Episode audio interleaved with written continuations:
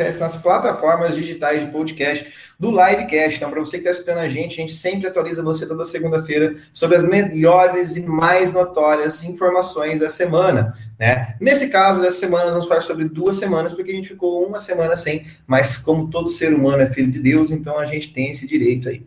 No caso, eu sou Matheus Barbosa, apresentador do programa, e hoje comigo vai estar o Marcelo e o Guilherme. Bom dia, gente. Eu sou o Marcelo, tudo bem com vocês? Bom dia, gente. Eu sou o Gui, o Guilherme. E bom, para começar o nosso programa de hoje, eu acho que é muito importante a gente falar um pouco sobre a pandemia, né? Na verdade, a gente sempre fala sobre a pandemia e parece que os números estão cada vez piores e a cada um morto no mundo, a cada cinco mortes no mundo, quer dizer, um é brasileiro. Ô, Júnior, atualiza para a gente aí dessas notícias e números. Pois é, segundo a OMS, essa semana foi a pior de Covid na história, é onde o mundo registrou cerca de 5,2 milhões de novos casos. E a maioria desses casos está no Brasil e também na Índia. No Brasil, a gente bateu, chegou na casa de 370 mil mortes, e infelizmente, em relação à vacinação, hoje só 12% da população tomou a primeira dose. Então, a vacinação continua caminhando lentamente enquanto o número de mortes, infelizmente, aumenta cada vez mais. E, é, vindo de encontro a esse número de mortes cada vez maior, o comércio abriu, né? A vida está voltando ao normal, mas é, não é bem normal, né? Como que está a situação desses novos decretos, Gui? Pois é, né? Com toda essa situação que você mencionou, é, tem uma contradição aí, né? Por exemplo, no estado do Paraná, foi decretada uma abertura do comércio. Então, tipo, bares, restaurantes, shoppings é, voltaram a funcionar, por exemplo, o shopping, e voltou a funcionar de segunda a sábado é, até as 10 da noite, então tá rolando tudo normal, mas os números não param de, não param de subir.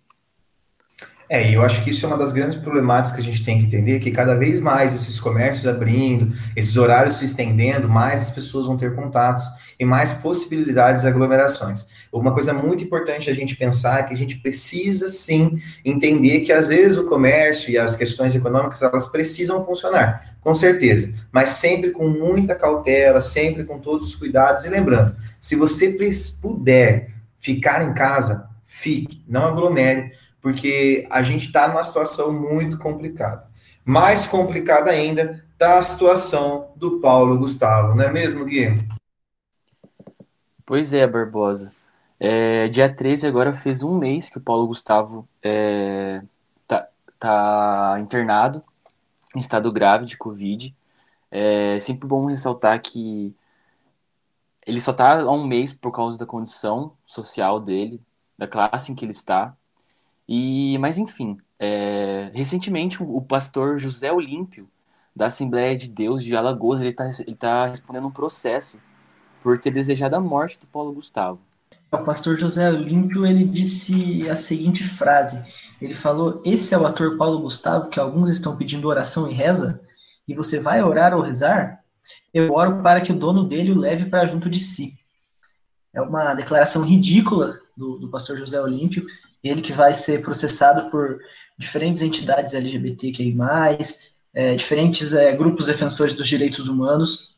É, é, muito triste a gente ver como, possa, como pode existir gente que deseja a morte da outra, né, que ora pela morte da outra. A gente deseja que o Paulo Gustavo melhore o quanto antes, que se cure do Covid-19, e tomara que esse pastor José Olímpio seja julgado e condenado, porque é ridícula uma frase como essa o Paulo Gustavo que tem uma importância muito grande para muitos movimentos ali, por ser um artista LGBT que tem a cara dele aí em vários filmes, mostrando um pouco mais dessa cultura e, e abrindo espaços com a comédia para que as pessoas debatam mais fácil esses, esses temas. Mas falando sobre morte, há duas semanas atrás houve a morte do príncipe Philip, né? O Philip que morreu nos 99 anos, um mês antes de completar 100 anos né? E ele que foi responsável por muitas atrocidades e muitos problemas. Eu vi que muitas pessoas estavam cada vez mais comovidas com a morte do grande amor da rainha Elizabeth, mas a gente tem que pensar que essas pessoas estão comovidas com a morte de um burguês, de uma pessoa rica, que está ali com todos os seus privilégios, viu até os 99 anos, e não estão nem se importando com as mortes aqui no Brasil. Pois é, Barbosa. É, a morte do príncipe, do príncipe Felipe não teve uma causa é, específica encontrada, né? Mas é, ele faleceu aos 99 anos, então, enfim. É, e um dado interessante é que o casamento do, do príncipe Philips e da Elizabeth durou 73 anos. É uma vida aí, né? E é, com a morte do príncipe Philip, uma questão que foi levantada é se a rainha continuaria com a coroa. Os especialistas falaram que muito, muito dificilmente ela vai abdicar do trono, mas a gente teria então uma rainha viúva, algo que é muito raro de se acontecer. Né? A outra rainha Elizabeth, rainha Elizabeth I, era a virgem, e agora Elizabeth II é a viúva. E uma outra notícia que chocou muito a população brasileira é, nessa semana foi a do menino Henry, né? É, uma, foi bom o modo como teve andamento o processo sobre sua morte. É uma notícia muito triste: o menino Henry, que tinha apenas quatro anos e foi assassinado pelo padrasto e pela mãe, é, depois de, de, tortura, sem chance de defesa da vítima, até porque é, a criança tinha apenas quatro anos. E nessa semana, o padrasto e a mãe eles foram presos e encaminhados para as cadeias de Bangu e Niterói é, durante essas investigações sobre a morte do Henry. A gente também espera que seja feita justiça, né? Mas infelizmente a gente sabe que no Brasil as coisas são meio complicadas. Porque o padrasto do Henry é uma pessoa que tem um certo poder político, né, Gui? Quem que era o, o padrasto do Henry? Pois é, Juninho. O padrasto do, Henry nada mais nada menos é que o vereador Jairinho. É, ele é um vereador de Niterói, autodeclarado bolsonarista. É uma coisa que a gente tem que relacionar é que no Brasil há muitos casos assim, né, de descuidos e de atrocidades com crianças, né, e não só com crianças. E a gente percebe que muitos desses extremistas estão sempre relacionados a esses temas e me, me choca e me dói muito. Mas nesse clima triste, parece que a gente vai continuar numa tristeza. Parece que vai ter mais um ano aí que o Brasil não vai ter os seus censos do IBGE contemplados, né, não, Marcelo? Pois é, o censo que é tão importante para o país conseguir analisar qual a sua situação econômica, qual a, sua, qual a situação da sua população. O censo tradicionalmente ocorre a cada 10 anos, ocorreu em 2000, 2010 e deveria ocorrer agora em 2020. Porém, ele foi suspenso, ele foi adiado por conta da pandemia de Covid-19 e iria ocorrer agora em 2021. Só que na semana passada, o IBGE informou que as provas de concursos estão suspensas. Essa decisão foi tomada porque o Congresso não aprovou o orçamento que era de 2 bilhões e o orçamento foi de apenas 71 milhões. E com isso, é totalmente inviável a realização do censo. Infelizmente, é, é muito triste que não ocorra um censo, né? E aí a questão que fica é: por que não ter um censo?